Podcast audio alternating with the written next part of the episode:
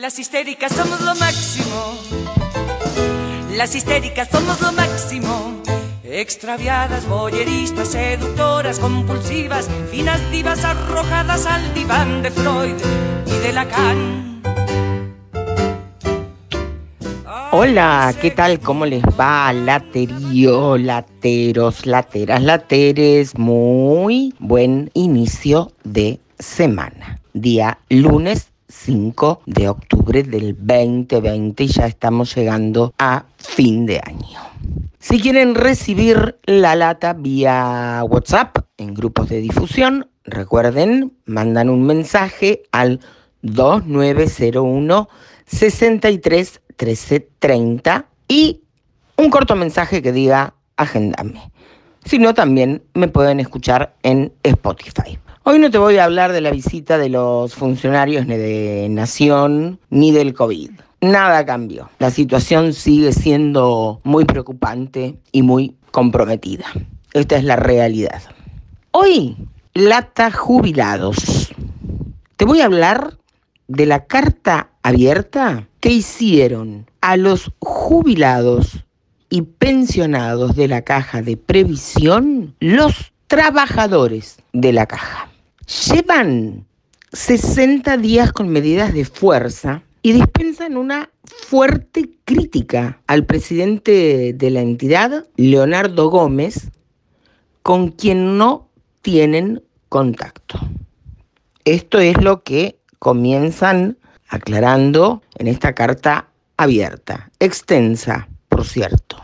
Aseguran que hasta el día de hoy la caja ha estado funcionando gracias a, la predisposición del personal que ha trabajado con mucho compromiso para sacar las liquidaciones de haberes, movilidades, concesiones, pago de proveedores y diversos trámites que realizan ordinariamente. Destacan en su misiva que tienen uno de los haberes promedios más bajos de la provincia. Acusan además que el presidente de la institución se instaló desde el minuto cero de la cuarentena en Río Grande. Y yo me pregunto, ¿cómo? ¿No es esencial? Si hay funcionarios que van y vienen todo el tiempo, ya no sabes si son de riesgo, no son de riesgo, ni a qué van, ni a qué vienen, si es necesario, no es necesario. Digo, el narcofuncionario fue esencial, que iba y venía trasladando droga en vehículos oficiales? ¿Cuál es el concepto de esencialidad para saber si te podés trasladar de una ciudad a otra? Esto me parece que no está claro. ¿Por dónde pasa la esencialidad de un funcionario?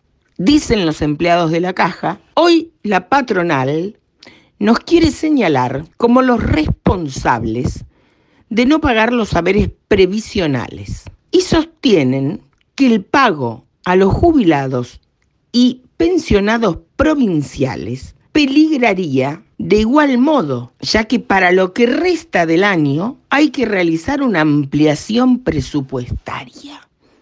¿Qué dice la legislatura de esto? Atención, jubiletis. Los empleados de la caja también manifiestan que saben que el gobierno emitió un comunicado respecto de la fecha de pago de haberes previsionales. Yo lo puse en mi cuenta de Twitter. Pero ellos no pueden garantizar el pago en tiempo y forma de las jubilaciones ni de sus propios sueldos. ¿Por qué aseguran no haber enviado desde la caja ningún tipo de información ni de novedad para la liquidación? Consideran que el gobierno en estos términos, falta a la verdad y hacen responsable al presidente de la caja de todos los perjuicios que se pudieran ocasionar.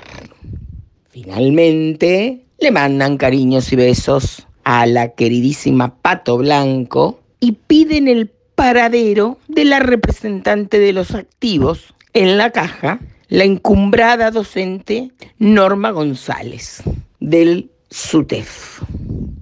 Jubilados queridos, a todos aquellos que me siguen, que escuchan la lata, que me mandan mensajes, que me siguen en Twitter. El 7 seguramente vamos a estar otra vez conectados. Mis queridos empleados de la caja, mis queridos jubilados, laterío en general, que tengan un muy buen fin de jornada analizando esta información de la que creo nadie ha hablado. ¡Chao! En caso de que no los vea. Buenos días, buenas tardes y buenas noches. De tan macho ya no sé si poner punto final o ponerle el punto G.